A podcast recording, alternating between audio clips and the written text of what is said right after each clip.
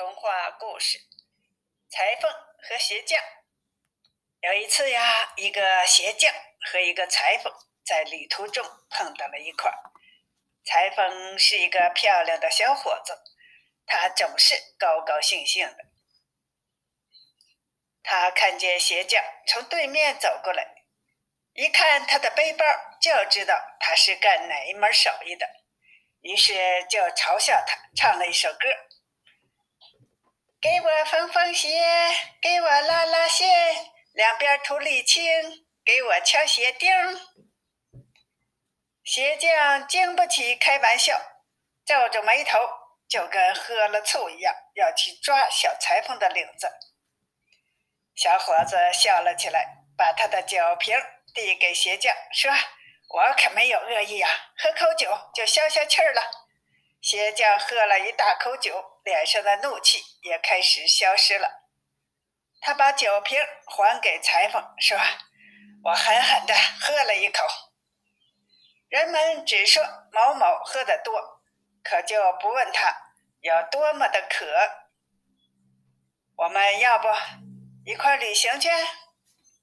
裁缝说：“如果你有兴趣到活多的大城市去的话，我就同意。”鞋匠也说：“我也正想去那样的地方了，在小地方挣不着钱了，乡下宁愿打光脚，也不愿意修鞋。他们俩有的是时间，可吃的东西却没有那么多，他们就商量怎么办呢？他们每到一个城市，就各自去拜访他们的手工业协会，因为小裁缝看上去很精神。”人又活跃，还有一张漂亮的脸蛋儿，所以大家都愿意给他活干。如果运气好的话呢，临走的时候，师傅的女儿还会亲他一下。每当他和鞋匠又到一块儿的时候，他包里的东西总比鞋匠多。脾气暴躁的鞋匠阴沉着脸说：“越是坏蛋，运气越好。”而小裁缝总是笑着说。唱着，把他得到的东西分给他的同伴他兜里有一些钱，叫人端菜又端饭，高兴的直敲桌子，敲的杯子都跳起来了。钱来的容易，去的也容易了。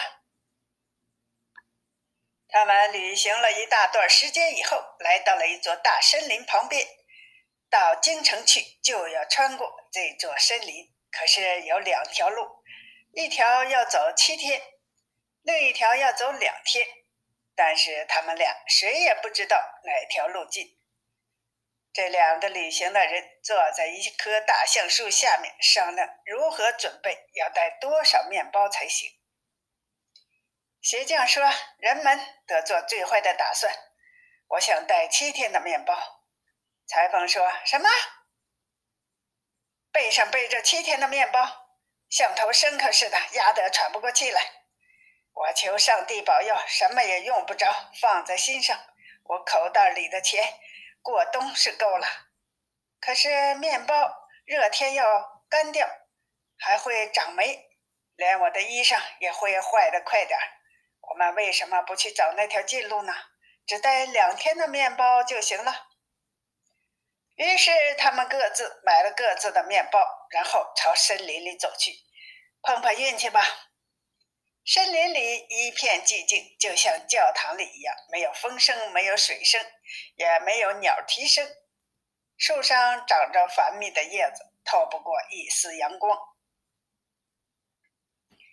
鞋匠一句话也不说，沉甸甸的面包压在背上，汗珠顺着他那闷闷不乐的脸直往下淌。小裁缝很快活，蹦蹦跳跳，摘树叶，吹哨子，或者唱支小曲儿。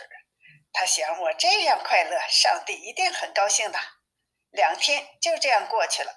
到了第三天，森林还没有走到头，小裁缝的面包吃完了，他的心情也沉重了起来。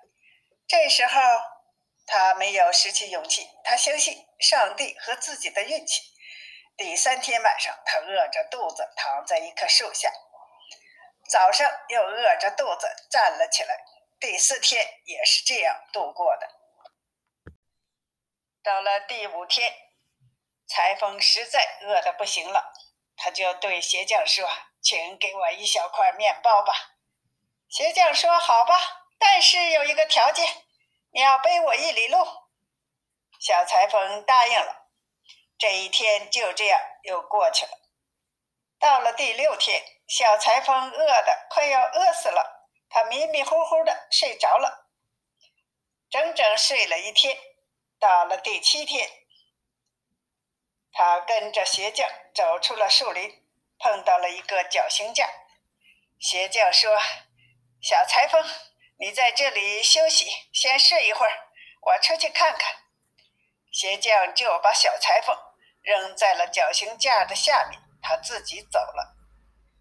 第二天，小裁缝醒了过来，他慢慢走出了树林。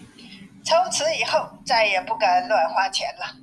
如果他要再出去旅行的时候，他都要背上一大袋子的面包。他把攒下来的钱开了一个裁缝店，过上了无忧无虑的生活。